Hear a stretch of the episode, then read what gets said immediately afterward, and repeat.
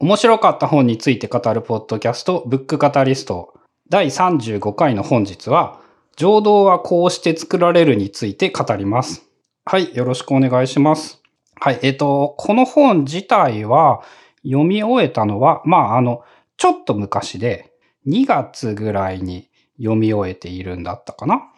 で、えっ、と、まあ、す、すっげえ分厚い本で、400ページ以上あって、しかも字もすっげえ細かく書かれていて、えー最初の100ページ分ぐらいは、えーなんか、半ば義務感として読んでいたような気もしつつ、ほう。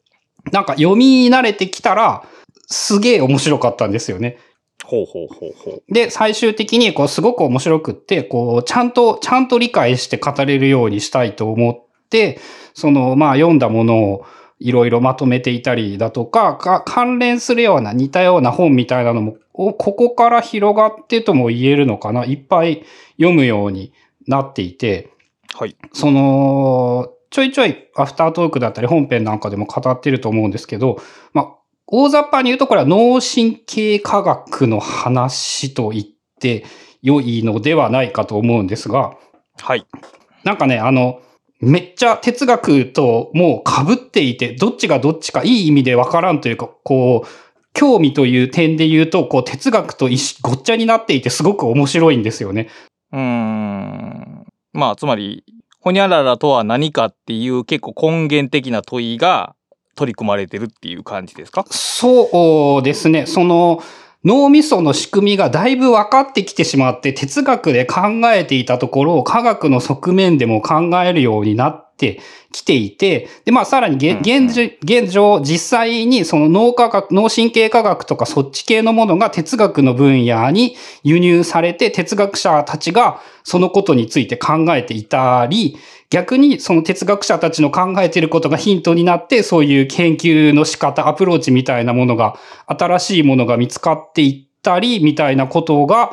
おそらくこの10年から20年ぐらいにものすごく進んでいるみたいなんですよね。うーん。で、まあ、いろんな理論があるんですが、まあ、大雑把にその脳、えっ、と、いろ脳みそ、脳の仕組み、認知の仕組みというものを、この本は神経的な分野から考えた本と言ってよいのかな著者は、えっ、と、プロフィール的には。えっ、とですね、リサ・フェルドマン・バレットさんという方で、えっ、と、ノースイースタン大学の心理学部教あ授。心理学の教授なんですね。うん、で、ハーバード大学医学部マサチューセッツ総合病院研究員。で、この人、プロフィールで言うと、心理学と神経科学の両面から情動を研究している。なるほどね。まあだからあれですよね、その言ってた話が結構まん、あ、まんまではないか。これはこの場合は心理学にもなってくるんですけど、その心理学、神経科学、哲学あたりがなんか最近すごく深く絡み合っていて、あとその、この本に書いた、書いてあったわけではないんですけど、その脳神経科学の発達とかが、現状の機械学習とか AI みたいな分野にもものすごく影響を与えていて、で、そこ、まあ、あの、近いうちに取り上げようと思うんですけど、なんかね、フリストンの自由エネルギー原理という、なんか脳の仕組みみたいなものが、えーここ最近、だいぶ日本でもいろんな本が出てきていて、その脳神経科学業界をなんか席巻している理論みたいなんですが、そのあたりのね、なんか脳みそはおそらくこうやって考えてるんじゃねえっていう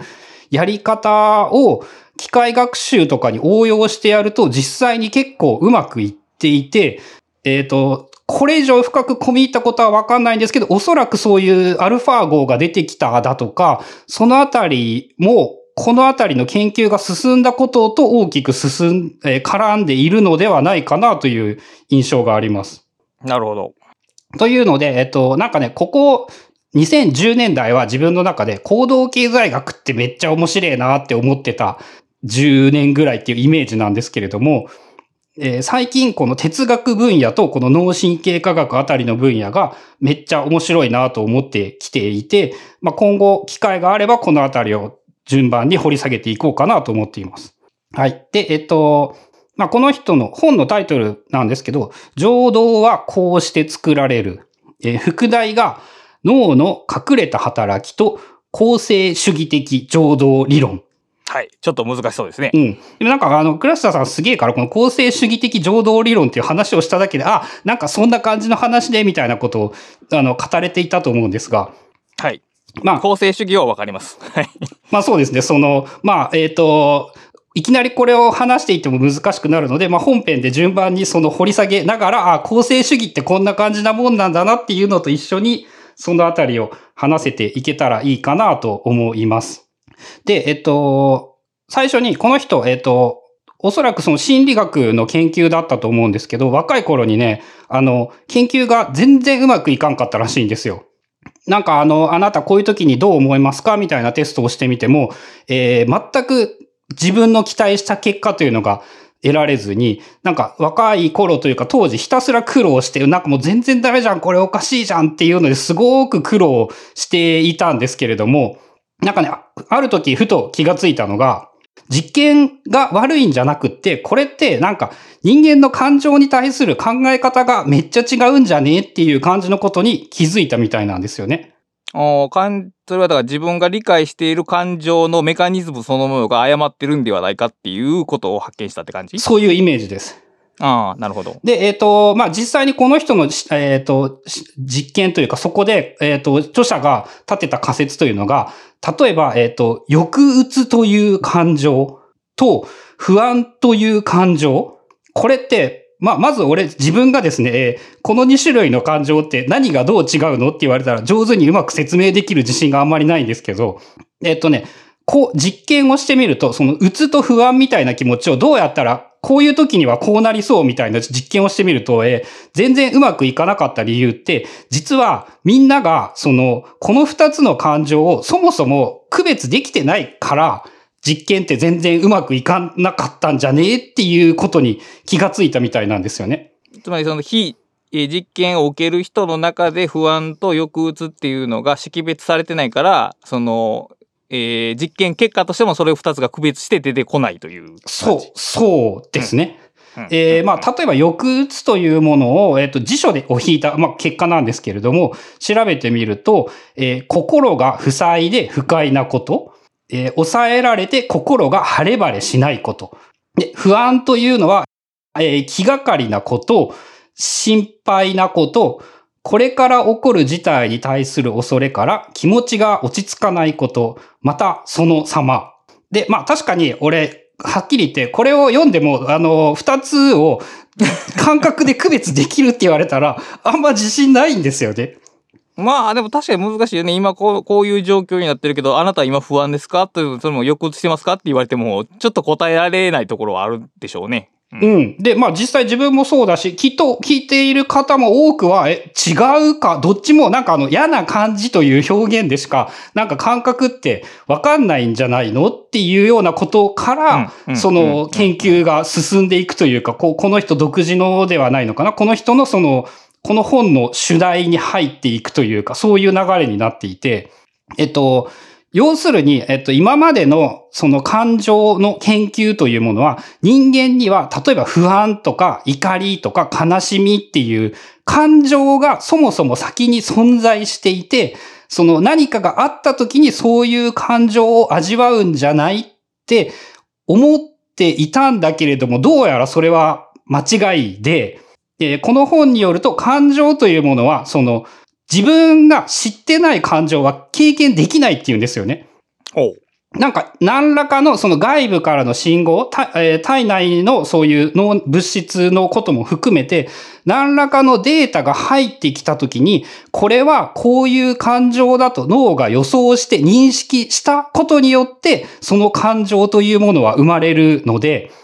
例えば、その抑うつと不安というものをちゃんと本人が理解して認識できていないと、あの、この時は抑うつ状態で、この時は不安な状態だということを、その認識することはできないって言ってるんですよね。で、そこが、その、まあ、最初の前半っていうのは結構そのことについてずーっといろいろ語っていて、正直多分こその部分がすっげえ長かったから、最初に読んでる時なんか苦痛というか、これ終わんねえな、うんなんかこうどうなんだろうなっていう感じのことを思っていたんですけど、うーん、なるほど。例えば、その、有名な話というか、出てきたサンプルとして、えっ、と、音楽の話が出てきたんですけれども、えっ、と、西洋の人たちって、えっ、と、12平均率、あの、ドレミファソラシドの音しか、えっ、と、情動というか脳の認知として、その12平均率の音しか音楽として認識していないので、あの、インドの音楽みたいな、あの、平均率じゃない音楽が流れるものを聞いてしまうと、なんじゃこの気持ち悪い音は、変な音は何なんだ？これが音楽って言われると、その音楽だということを信じられないというか、まあそういう感情をやっぱ味わうみたいなんですよね。まあ、つまり、えー西洋風の音楽と同じような意味合いで音楽として受け取ることができないと。そうですね。その12平均率に習わない自分のあの脳内の処理として存在しないお音が、音楽が流れてくるので、それを音楽だと感じ取ることができないっていうのかな。だからまあ雑音とかノイズを聞いてる時と同じような脳の反応になってしまう。そうですね。で、言われてみると、それと似たようなことって、まあ、例えば音楽の話でもすごくよくあるような気がしていて、まあ、あの、例えば音楽ばっかりになるんですけど、えっ、と、自分が、えっ、と、中学、高校生の頃とかだったかな？そのエレキギターを買って練習をしたりするようになったんですけれども、えっ、と、ギター弾くまでギターの音って聞こえなかったんですよ。音楽聴いても。うんうんうん。なるほど。で、ギターを弾いて、ベースとかドラムってこういうことをやっているんだなって認識ができるようになって初めて音楽を聴いた時に、あの、ボーカル以外の音が雑音じゃなくてちゃんと音楽として聞こえるようになったんですよね。で、おそらく、それと同じことが、えー音楽ではない趣味の分野でももちろん起こるし、えっ、と、人間が感情を感じるという分野でも、それと同じようなことが起こっていて、その脳みそというものは何らかの経験をもとにして、そこをその概念として理解ができるようになってからじゃないと、その何かというものを認識することができない。なるほど。で、多分議論を先取りしてしまうんでしょうけど、えーあるものがないと、その感情は経験できないとして、そのスタート地点が難しいですよね。うん、そうですね。その、まあ、まさに、先取りというか、まあ、順番的に、そういうふうに、あの、そのあたりの話に、まあ、ちょうど、ちょうどいいタイミングというか、そういうところでもあるんですけど、なんかね、そこはね、どうやって、その経験というものを概念として理解していくかっていうと、統計的に理解をするらしいです。ほう、なるほど。統計的に理解をして、その本に書いてあった言葉で言うと、脳の配線を変えるらしいです。うーん、なるほどね。うん。で、例えば、えっ、と、これも有名な話だと思うんですけど、一歳、生まれたばっかりの赤ちゃんって、その、言語の、あらゆる言語のあらゆる音を聞き取れるらしいんですよね。それが、例えば、あの、なんだっけ、3歳までに、あの、英語聞いてないと、もう英語の L と R を区別できないとかっていうのも、そういうことだと思うんですけれども、その、最初は全部の音を聞くことができていたんだけれども、えー何回も何回も身の回りで話されている音というものを、最初はその多分音だけだったんですよね。音が少しずつ小さな塊を持った概念として理解していくにあたり、その概念をより適切にというか素早く処理できるように、ちょっとずつ脳みその配線が変わっていく。うん、これだから自由エネルギー理論と通底してますよね。要するに最初、うんうん、最小のエネルギーでその環境における情報処理に最適化すると、そうなるっていうことですね。うん。で、その1歳ぐらいの時から、だんだんだんだんその概念は日本にいたら、まあ要するに日本語概念に特化していって、えー何でも聞き取れた能力というものの一部を捨てるってことなんですよね、多分おそらく。はい、そうだと思います。で、それによって日本語というものによりうまく処理ができるようになっていくっていうことができるようになっていくというのが、えっと、その理解ができるようになる元というのかな？うんうんうんうんうん。まあだから、えっと、どうやって概念を作っていくかっていうと、まあ要するにやっぱり経験と統計学習による経験っていうのか。うーん、そういうことか。なんか、なん、だからそのインドの音楽も、一回だけ聞いただけやとあれやけど、何回も、隣の、隣で、隣の家でインド料理店がオープンして、何回もその音楽を聴くようになると、音楽として聴き取れる準備が整うっていう感じで、それと同じことが感情にも起こると。そうですね。感情というか、おそらくなんですけど、その脳が認識するすべてのことに対してそれが起こるのではないかと、あの、予想しています。それは書いてあったわけではないんだけど、その、歩くという方法にしてもきっとそうなんだろうし、うまく走ったりとか、なんか何もかもがその統計的な経験によって、そのことによって最適化していって、あとその自由エネルギー原理だとその、なんかがあったら予想するみたいな言い方をしてますよね。まあ、それと同じように、まあ、これもほぼ同じことを言ってるんですけど、その概念というものが存在することによって、概念によって予測ができるようになるというのかなこれでも結構ややこしいというか、えー、例えばまあ僕の耳がそのインドの音楽を音楽として認識しない、認識しないというか知覚しない、あるいはまあ、えー、知覚しても意識に上らせないとしたときに、そのままではそれが経験として醸成されないですよね。なんて知覚してないわけですから。だから、それとは違うバックグラウンドで、その情報処理を担っ、統計的な情報処理を担っとる処理をどっかでしてるっていうことですよね。そうでしょうね。だから例えばやっぱ、えっ、ー、と、そこが個人差というか個性というかそういう部分になってくるんじゃないかと思うんですけども、その、インドの音楽を聴いた時に、インドの音楽を素早く情報処理して自分の脳の神経回路を切り替えることが早い人というのは、えー、言語として、そのインドの音楽と相性がいいというか、インドの音楽が好きな人というか、そういうふうに言えるのではないか。そうか、だから、あるに インドの音楽ばっかり出てくるけど、インドの音楽を好ましいと思うニューロンネットワークの構造が到着点としたときに、そこの到着点に近い構造を持っている人と遠い構造を持っている人はいるでしょうね、きっと。いるでしょうね。で、その学習によって多分より早く、えっ、ー、と、そのインドの音楽を理解するためにたどり着くというやり方もできるだろうし、えー、統計からうまく学習できるというタイプの人もいるだろうと思います。まあ、当然のごとく、その様々な国の音楽に触れている人ほど、早く音楽として認識できるようにはなるでしょうね。これはもう単純に考えて。そうでしょうね。だから多様な音楽を聴いていれば聴いているほど、おそらくその多様、よりもっと多様な音楽に対して聴ける幅が広がっていけるのではないかなっていう感じはしますね。うん。だから、まあ、脳は可塑性があるとよく言いますけども、その環境における自由エネルギーを最適化する動きに加えて環境が変わった時でも、その新しい環境に向けて最適化してくれるっていう、その動的な状態が脳では常に保たれてるっていうことなんですね。ということは。そうですね。で、ちょうどそれがですね、あの、えの本の中盤から終盤にかけて、そのあたりを踏まえて、その実例だったり、概念というか、えっ、ー、とね、このあたりを、えっ、ー、と、自己啓発的というか、ライフハック的というか、えー、工夫によって結構ね、うまく対処できるみたいな言い方をしているんですよね。なるほど。で、そのあたりが、あのー、ちょっと前に話したパーソナリティを科学するビッグファイブというやつなんかとも似ているんですけども、そのね、脳科学的自己啓発と言っていいのかななんかちょっとそれを言うとすげえ安っぽい感じになってしまうんですけど、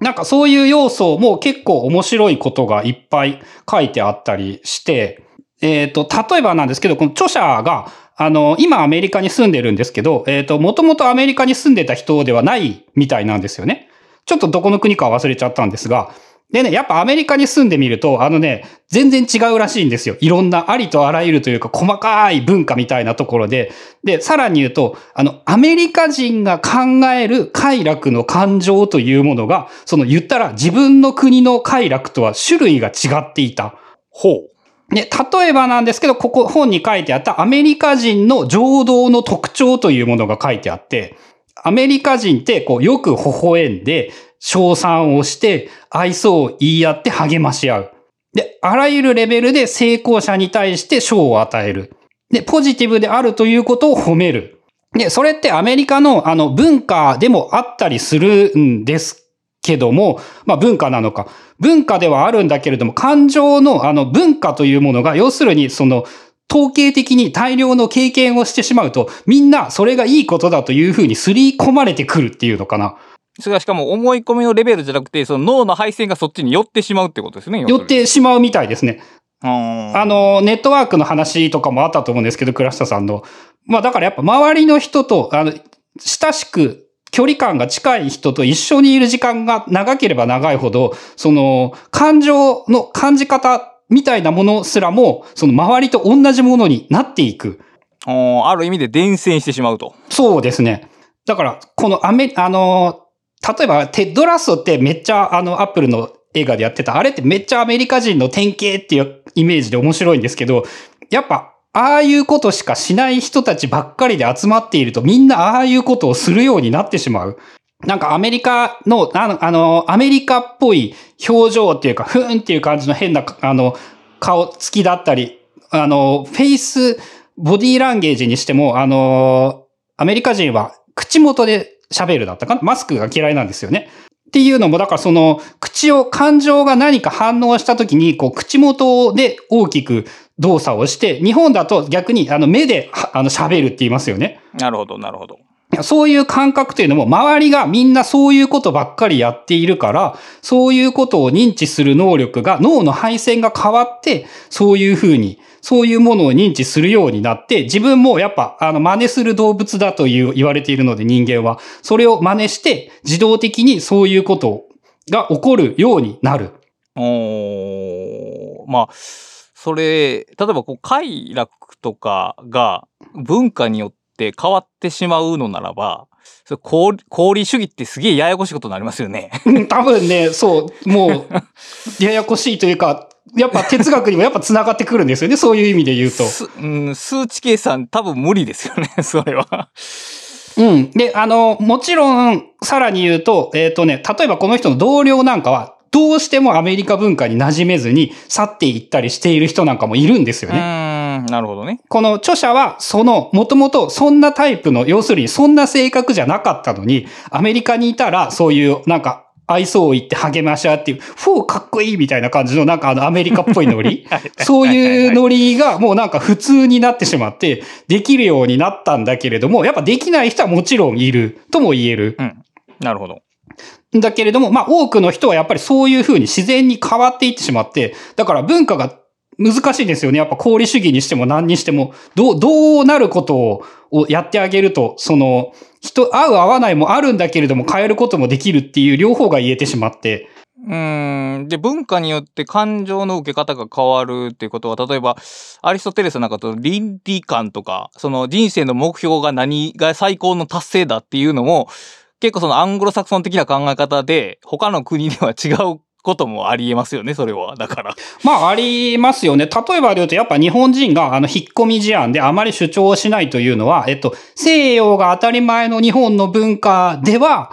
なんか格好悪いことだって言われているんだけれども、まあそれすらも、だから、それは西洋の価値観からしたら格好悪いけれども、少なくともかつての日本は多分それは良かったことなんですよね。間違いなくね。うん。で、まあ、あの、た、確かに俺は西洋の価値観に毒されているので、なんか言いたいことを言えた方が、確かに便利なことは多いだろうなとやっぱり思ってしまってはいるんですけれども、うーん、なるほどね。それすらも、えっ、と、文化によって、あの、どちらが正しいではないっていうことももちろん言えるし、そうですね。うん。結局、その文化と、えっ、と、の脳の仕組み的に、けそういう、み、みんな真似してしまうというか、このあたりもそのコミュニティとも繋がってくるというか、だから知識はコミュニティが持つんだ、みたいな風にも考えることもできるだろうし、まあ逆にそのインターネットによってひ多くの人々が一つのプラットフォームに集まることによってその文化が確一化されてしまうっていう問題にもつながりますね、ということは。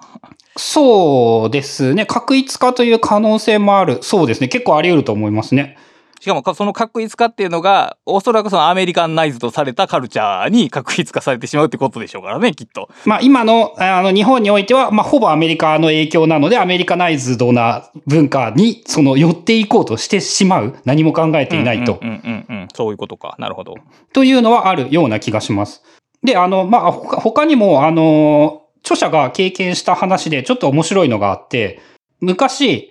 だ大学時代だったかな？あの、全然興味のない男性に、あの、デートに行かないかって 誘われて、あの、まあ、あんま興味なかったんだけど、こう、たまたま暇だったからかなんなのか、デートに行ったらしいんですよね。はい。で、デートにい、の最中に、えっ、と、食事をしている時に、なんかこう、頬が、好調して胃がそわそわしたい状態になったりして、えー自分ってこの人に全然興味ないと思ってたんだけど、えーひょっとしたらこの人のことを素敵だと思っているのかもしれないって思って、そのデートはおしまいになったらしいんですけども、えっ、とね、家に帰ったらね、あの、インフルエンザだったらしいんですよね。はいはい、なるほど。で、そのドキドキそわそわしていた感情というのは、えーその人に対してドキドキそわそわしてたんじゃなくって、インフルエンザだったからドキドキそわそわしてたらしいんですよ。なるほど。で、これって一般的に、あの、勘違いしてたっていう言い方をすると思うんですけれども、その、この本の意見で言うと、それは勘違いじゃなくて、実際に本当にそう感じていたんだって言うんですよね。うん。なるほど。結局、その脳、自分がそういうの体の状態になった時には自分はそのドキドキしているという風に言語化でき、そういう風にしか言語化できていないということは、本当にやっぱりこの人のことを好き、素敵だと認識している自分自身も、えーまあ、まあ、勘違いという言い方でも言えるのか。だから本当にそのように感じていたと言えてしまう。うーん、なるほど。で、あの、吊り橋効果とかってよく言われているのが、ま、まさにそれだと思うんですけど、あの、吊り橋の上のドキドキした状態で、その男の人にアプローチをされると、ついついその、そのドキドキを相手に対してドキドキしているというのと勘違いしてしまう。というのも、実際に要するに勘違いではなくっても、あの、そ、その感情をドキドキしているというものと区別できない人にとっては、それは事実なので、まあだから確かにテクニックとして有効だって言えるんですよね。あー、なるほどね。うん、わかるわかる。で、えっと、そこで、えっと、出てくるというか、こっからが、えあの、本で出てきた、その面白い、実際に、じゃあ、そういうことを踏まえた上で、あの、なんて言うんだろう。まあ、より概念、情動みたいなものを、こう、工夫できるようにしようというか、自分たちで対応、対処できるようにしようというのが、その、この本の面白かったところで、えっと、一言で言うと、何をしたらいいかというと、概念に言葉を与えてあげるというのが一番効率がよく、その概念を習得できる方法らしいんですよね。この場合の概念の習得って、例えば不安やったら不安っていうものに名前をつけるっていうことですね。そうですね。こういう感情の時は、その抑うつ状態であるだとか、こういう感情の時は不安な状態であるというのを、なんかその、なんとなく嫌な感じという言葉では、あの、だ、ダメって言ったらいいかいいかなのか。その、では、その結局自分自身が分類できないので、言語を使って概念を分類してあげるというのが、最も有効な、その新しい概念の習得の仕方というか、情動の流動を細かくするっていうふうに、あの、著者は言っていたりするんですけれども、あーまあ、日本で言うと、その、解像度を高めるって言い方をしますね、よく。そうですね。だから感情も解像度を高めることができる。で、えっと、一番手っ取り早い方法というのが新しい言葉を、その、ここういう気持ちの時はこういう感情だっていうふうに言葉として作ってあげることが最も情動の解像度を高めることができる方法だって言っていて、それは新しくないといけない。えっとね、いろんなやり方があります。ああ、でもまあ新しいというかあれか、多様な表現ができた方がいいというイイメージなのかなあー新たな区分を自分の中にも追加するという感じか。そうですね。えっ、と、本に書いてあった事例で言うと、幸福なっていう言葉は大雑把らしいんですよね。で、幸福なという言葉をもっと例えばで言うとっていうので、こう、陶水的なっていう言い方をしたりだとか、えー私服のっていう言い方をしたりだとか、えー啓発されたっていう言い方をしたりするっていうのが、その、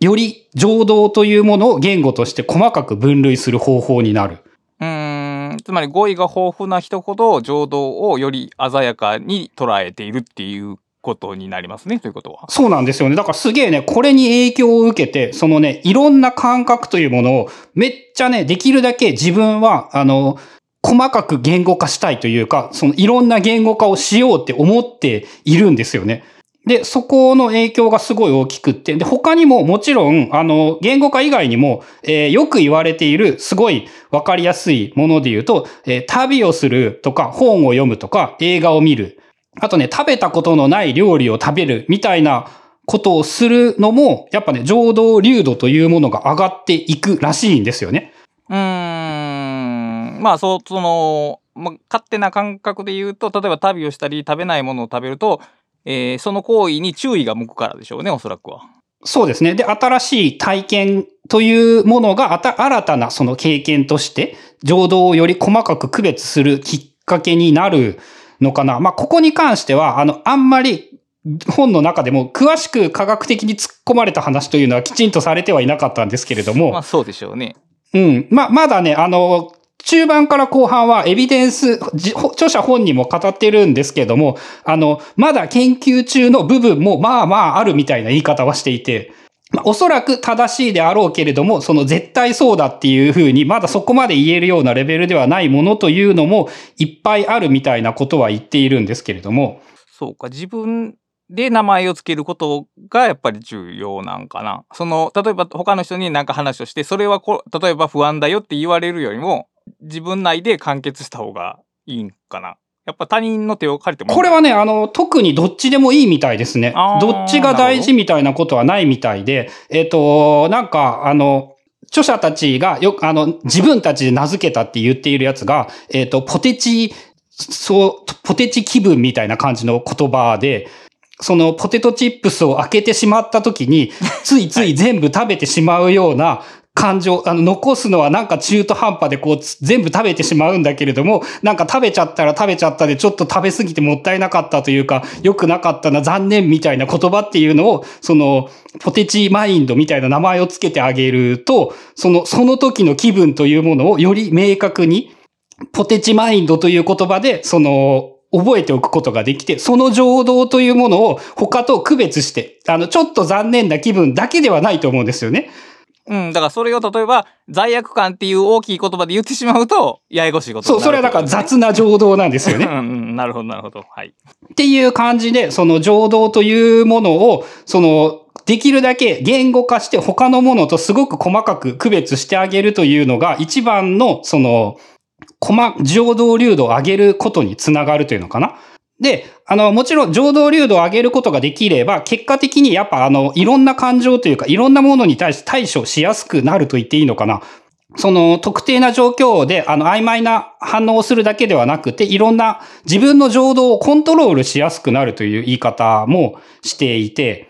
で、あの、もう一個キーワードが、その情動流度という言葉以外に、えっ、と、身体予算っていうキーワードがで結構重要だなと思ったんですけども、予算ですね。体の、えー予算という言い方をしていました。ほう。で、えっと、情動を流、手なずけるためには、身体予算を良良好に保つことが重要だという言い方をしています。じゃあ、例えばどうしたらそれは保てるんでしょうか？で、結構難しいというか、えっ、と、身体予算という言葉を一発で簡単に、えっ、と、説明するのがちょっと難しくって、いろんな話をしながらという感じになるんですけども、その身体予算っていうのは、なんか、えっ、と、自分の体がこうなるであろうと予測していたことと、そのバランスが崩れてしまうと予算が減っていくという感じになるのかな？うーん、予想通りの時はプラマイゼロで、予想が外れるとマイナスになるって感じ？そうですね。脳の予測と身体のニーズを一致させるというのが、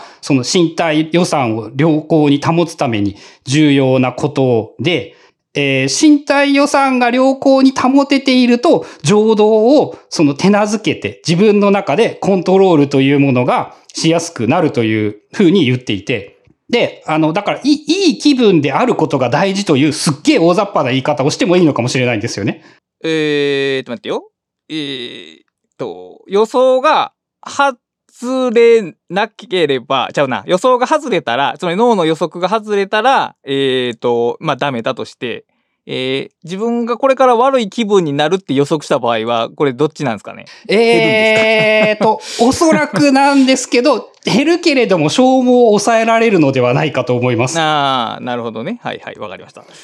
な脳の予測とその身体のニーズを一致させるか。予測が外れるというよりも、身体がよ欲していることと、脳がこれから予測していることというものができるだけ同じになるようにしてあげないといけないわ、。かったわかった。うんうん、わかった。で、えっと、結局、あの、最初に結論を言うと大事なのは寝ることと運動することと食べることなんですよね。うん、まあそうでしょうね。うん。まあ結局全てはここで戻ってくるんですけども、あの、寝てる間に当たり前ながら身体予算というやつもやっぱ回復するみたいで、まあ言ってみたらそこを無理やり起こされたら脳はもっと寝てようと思ったのに体に起こされてしまってきっと身体予算は嫌な気分で減ってくるんですよね。で、食べ物というものも体が本来これを必要としているのに、あの身体にそのエネルギーが入ってこない。そのビタミンが必要なのにビタミンが足りていないというのは、その身体のニーズと脳に今これ入ってきたぞ、ビタミン来たぞっていうことが一致しないというのも、その当然バランスが崩れることになるし。その、そもそも人間は、その体が運動するようにできているので、身体のニーズというのは多分基本的に毎日疲れて寝たいはずなんですよね。なるほど。それをその一致させなくなってしまうので、その身体のよ、身体予算というものがうまく同期がされなくなってしまう。で、そもそもその嫌な気分っていう話がさっき、クラスタさんのところからも出てきたんですけども、その嫌な気分っていうのが、やっぱね、その予測のエラーに対してうまく体が反応できていない状態というのが、こう嫌な気分というものを生み出すと言えるのかななるほど。だこう、こうなってほしい。なので、常に身体予算、予測が外れてしまうので、あの、予算の割り振りを変え続けないといけない。それによって疲れてしまって、あの、嫌な気分になる。だイメージとしてはあれなのかなだから、えっ、と、計画通りに行かないとムカつくっていうのが、まあ、まんま、計画通りに行っていなくって、計画を修正している最中というのは、ちょっと嫌な感じがして、ず、ずーっと計画を修正し続けたら、そら嫌だよねっていう。で、できるだけその計画の修正みたいなものをしなくて済むようにしてあげるというのが、その身体予算を流行、よ良好に保つための秘訣ではないか、ではないかというか秘訣だっていうふうに言われています。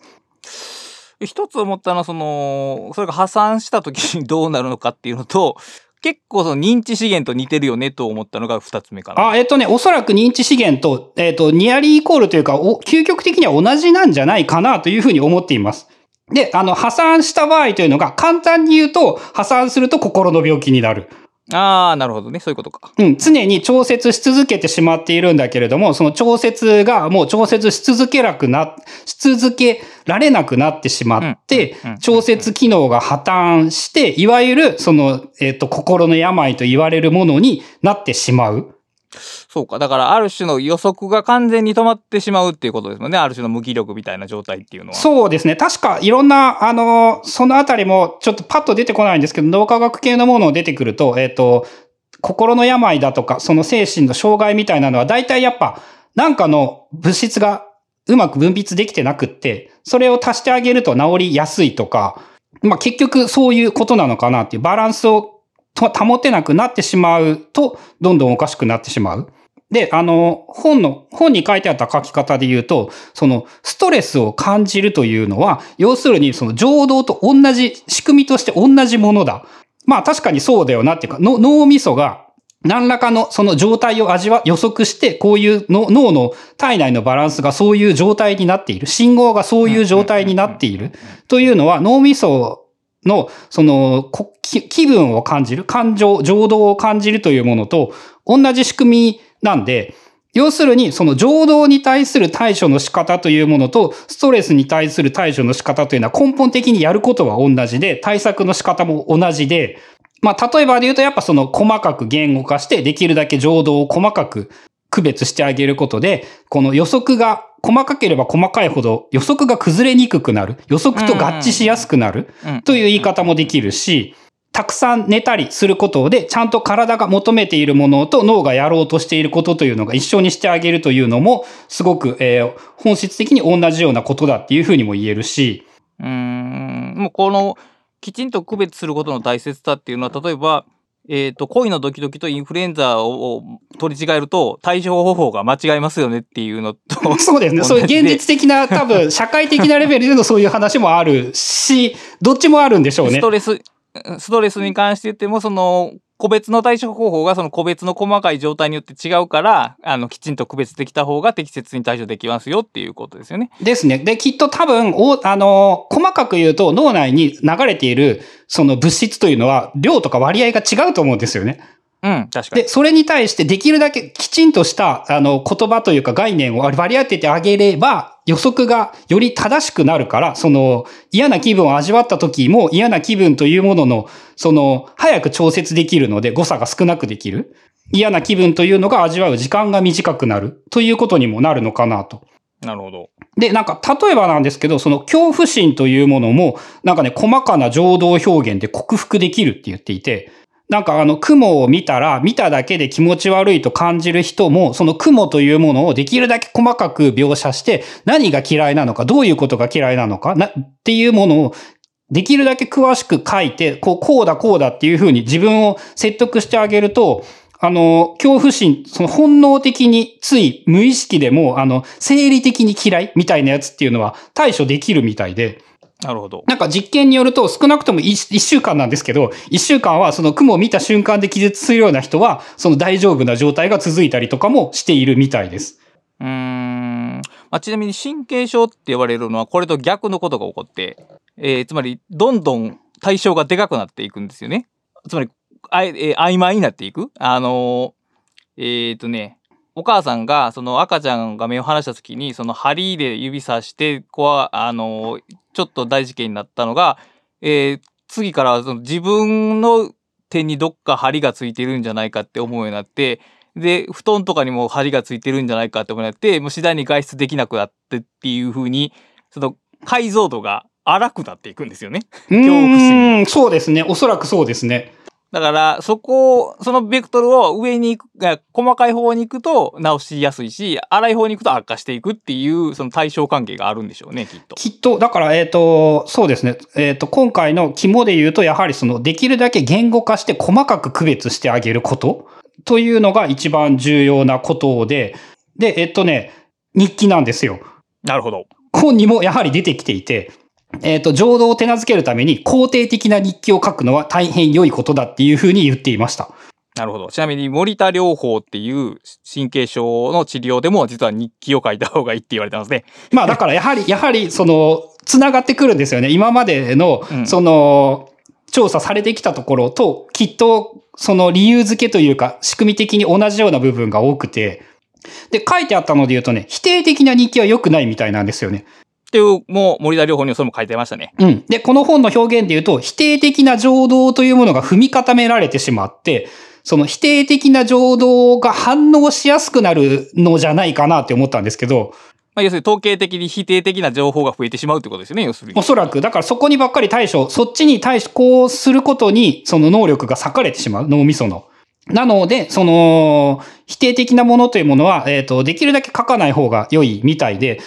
とはいえ、なんかあの、一時的な怒りの対処に、あの、なんか文章を書くといいぞみたいなことを言われていたりもするので、だから一時的やったらいいんじゃないですか？その毎日毎日恨みつらみみたいなのを書かない方がいいっていうことやと思いますけど、きっと。あ、そうか。あとあれか。その恨みつらみなのと、なぜ自分が怒っているというのは別に否定的じゃないですもんね。あその怒りの表明とかね。で、自分がなぜそれに怒ってるのかっていうふうに注意が向けば、より解像度が深まっていきますね。そうですね。だから怒りというものをなぜか、あううまく、なぜかじゃないか、その感覚として、えっ、と、精神のコントロールが効かないものだという言い方をしてしまうけれども、実は多分そうではなくって、そのより細かい情動を、として認識できるようになることで、自分はこのような状態になって、その怒りの物質がたくさん分泌されているということが分かるようになれば、より細かくコントロールもしやすくなるだろうなという気はしますね。まあそうでしょうね。で、まあ当然日記とかにその怒りの感情を書くことで解像度が深まるとともに、おそらくそう書くことで、えー主導権が対象から自分に戻ってくるっていう、つまり怒らせられてたわけですよね。怒ってる状況っていうのは。あの、つまり主導権が向こうにあったわけですけど、えー概念を記述するときっていうのは、言ったら主導権がこっちにあるわけじゃないですか。それをどう書くか、どう書くのかっていうのは私の裁量にあるわけで、そこで自己コントロール力が発揮されるようになるんでしょうね、きっと。でしょうね。そういうことなんでしょうね、結局。まあだから、あの、帰ってくると、やっぱ書くことというのはすごく大事だとか、言語化がすごく大事だっていうのは自分の中で結構大きく影響を受けたところで。で、あの、まあこれも、あくまでも統計的なデータでしかないんですけども、あのね、情動流度がの高さとね、学校の成績というのは連動することが多かったりもするみたいなんですよね。まあ、それ単純に考えてそうでしょう。うん。っていうので、あの、例えば自分が今子供に対してすごく、あの、これを読んでから考えるようになったのは、その、できるだけ今どう思っているかとか、どういう気分なのかとか、そういうことを、こう、細かく言語化して伝えるようにするというか、お互いに。うんうんうんうん。その嬉しいとかっていうのも、まあ、あの、できるだけ、ちゃ、ちゃんと言語化してあげることっていうのかな。なんかいい気分というものをなぜいい気分だったのかということを考えるだったり、まあそのいい気分というのがどのような気分だったみたいなこととかっていう、その、いろんな体験というものを、その曖昧な表現ではなくって、きちんと言語化して、その人に説明できるようにするというのが、あの、多分その学校の成績みたいなちっちゃいところではなくって、もっと大きな部分の社会的な生き方としてすごく重要なことではないかなというふうに思うようになって、うん、確かに。だからこの、まあ、浄土流度。だから、えー、知識流度っていうのは、例えばこうやって本を読めば高まっていくわけじゃないですか。いろんな概念の細かい部分、違いが分かるようになってくると。で、その浄土流度を上げるために、その、自分の体験じゃなくて、やっぱ小説を読むとかいうのは、こっち、その浄土流度を高める役割があるんでしょうね、きっと。あるみたいです。だから、あの、まあ、その映画にしても本にしてもなんですけども、いろいろな人の気分というか、こういう時にこういうことをしている。まあ、語彙とも言えるし、その、それだけではないんだけれども、だから単純に、だから、えー本を読むことはやっぱ、あの、賢くなることにつながるっていうか、まあ、賢くて脳の動きをどうにかすることにはつながるっていう。つまり、例えば、えー、ある気分を表すときに、その、カフカの変身のような気分っていうのは、もう、それ以外表現しようがないじゃないですか。うん、あの、朝起きたら変な虫になっていた気分というのを、あの、カフカ、あだからね、それはね、さらに言うと多分短くね、単語にしてあげるとね、より良いと思うんですよ。カフうんなカ、カ。フカ朝みたいな、なんかそういう表現というか、うん。だからそういう、その浄土のきっかけっていうかね、だから一人しか体験できひはずの浄土の幅が広がるし、名付けるその契機にもなってくれるという意味で、やっぱり文学作品っていうところは、やっぱ意義があるんでしょうね。はい。で、もう一個、外国語もいいみたいです。ほう、なるほど。あの、その国にしか存在しない表現ってめっちゃあるじゃないですか。なるほど、ありますね。っていうのは当たり前なんだけど、その日本語しか喋っていなかったら、その日本語にある概念しか認識できないんですよね。うん、うん、確かに。で、あの、最近なんかで聞いて覚えていて面白いなと思うのが、なんかドイツ語で人が惨めな、なんか人間が、こう、不幸な状態になっていることで感じる、あの、幸福な気分みたいなことを指すような 用語というのも、なんか確かドイツ語にはあるみたいな話があったりだとか、その、そういうのも、だから、えっ、と、その状態というのを、やっぱ、その、人間の短期記憶は少ないので、その人間がそういう気分になっていいことになっている気分っていう覚え方をするんじゃなくて、やっぱその、単語として覚えてしまうと、より現概念を習得しやすくなる。で、あの、外国語というものはそういう概念が、まあ、さらに言うと、例えばあれですよね、ハッピーと幸福なんて、あの、言語として別の概念ですからね、おそらく。そうですね。おそらくそうですね。ごく近い部分が多いけれども、やはりハッピーとその幸福は違うし、哲学とフィロソフィーだっておそらく違うと思うし、っていう意味で、やっぱ外国語を学ぶということが、要するに、あの、情動流度を高めるという観点からも外国語学習の価値があると言われれば、なんかあの、英語の学び方の違う種類の動機にもなるかなとも思うし、まあ、その、な、何やっても大体いいと言われることはきっといいんだろうなっていう感じにもなってくるんですけど、まあそうですよね。だからまあ外国語だけじゃなくて、まあ例えば自分が知らない学問の分野とか、まあ哲学もそうですけど、そうやって、えーいろんな概念流動の、うん、作り方を知るっていうかね。だ概念流動を高める経験をどこかですれば、他の分野でも概念流動が高めまるんではないかっていうことが多分言えるんでしょうね。そうですね。なので、おそらく今回の話で、えっと、まあちょっとまとめに近い感じなんですけど、その浄土流度という言葉を知っておくのはきっといいことだと思うんですよ。なるほど。その浄土流度を高めるということと、えー言語化をするというこの二つ、まあ2個ぐらいなら覚えられると思うので、その日頃の生活において、その浄土流度を高めるということと、その浄土流度を高めるために言語化をするという二つを覚えておくと、なんかあらゆる行為をするときに、その、まあ役に立つという言い方をすればいいのかな。すごく応用がしやすいいい概念なんじゃないのかなと思っていまして。まあ、その大体そういう感じで、この本のお話書いてあったことは、まあ言いたいことはその辺ですかね。まあ、あと後半には、あの、あんま面白くなくって飛ばしたんですけど、そのね、浄土と法律の話とか、病気の話とか、動物に浄土はあるのかみたいなところなんかも、その、その観点から考えていたりもしたんですけども、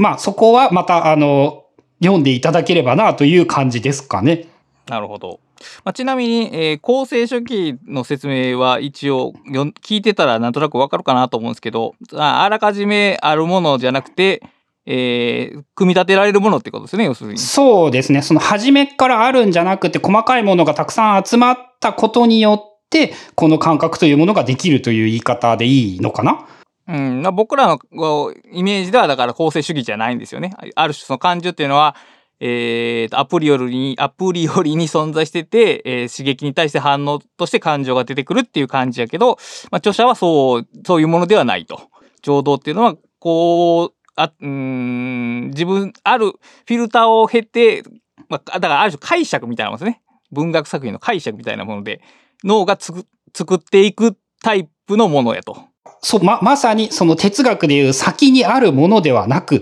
て、いろんな体験をした上でそこに名前をつけてようやく獲得できるもの。うん、だからもしかしたらそある、ある時代までの人類には、その特定の浄土はなかったみたいなことはありえますよね。あの、有名な話で日本には愛がなかったとか言いませんか？ああ、なるほど。愛という言葉は、そのアメリカから英語とかのラブという概念が導入されたことによって、あの、理解がされるようになった浄土で、なんかそれまでにはなかったって言われていて、あの、直江兼次っていう武将が、その旗にね、愛っていう字を掲げていて、なんか、その、かっこええって、その、不女子たちが割と騒いでいたりしたりもするんですけども、多分ね、はい、その、その時の愛はね、今で言う愛とは全然意味が違うんですよね。なるほどね。その愛という漢字自体はあったんですけれども、その愛という概念がおそらくそのラブと結びついたのは、英語、西洋の文化が導入されてから現れた浄土。なるほど。それまでは、だからラブはなかった。日本にラブは存在していなかったというのか。というふうにも言えるんじゃないかなと思います。うん、なるほど。面白いですね。まあ、そのあたりの、そうですね。えっ、と、結構ね、分厚くってね、読むのが大変ではあったんですけれども。はい。まあ、で、で、でも、すげえ面白かったですね。その、この後読んでいる、その自由エネルギー原理の本よりははるかに簡単でした。まあ、そうでしょうね。はい。はい。あとページ数見たら600ページだった。697ページ。分厚いですね。あの、開けないですね。片手で。っていうレベルではあったんですけど、あの、ある意味、特にね、序盤とかいろんな、特に後半自分はあまり面白くないと思って、その、飛ばしていたりもする、飛ばすっていうか流し読みだったりするし、その序盤も結構長いんで、上手に読んであげればもうちょっと素早く読めるんじゃないかなと思います。まあ、アマゾンレビューもあの長すぎるって書いている人が何人かいて。えっと、紀ノ国屋出国国屋書店やから、文庫化は結構難しいでしょうね、これは。いやあと文庫にならないサイズですからね、元が600、700ページ。文庫になる場合は、多分上下巻になるよ、きっと。ああ、多分そうなります。うん。まあ、という感じで、その、まあ、何にしても、面白かったですね。その情動はコントロールできるという言い方を、その脳神経科学の観点から言ってくれたというのはなかなか新しいなと思って、うんうん、その役に立つでもあるし、面白いでもあった。両方でもあったというので、なかなか良い本だったのではないかなと思っております。まあ今日はちょうど、ちょうどいい時間ですね。はい。ということで、えっ、ー、と、感想や質問などがあれば、ハッシュタグ、カタカナでブックカタリストをつけてツイッターでつぶやいていただけると、えー、ゴリゴと暮らしたか確認して紹介いたしますのでよろしくお願いします。えっ、ー、と、この番組はサポーターというものも募集しておりまして、えー、サポーターの方にはですね、えっ、ー、と、本編収録後のアフタートークだとか、月に1回の読書会などなどいろいろやっていたりもするので、え気になる方はぜひ、え概要欄から詳細など見ていただければなと思います。それでは今回もお聞きいただきありがとうございました。ありがとうございます。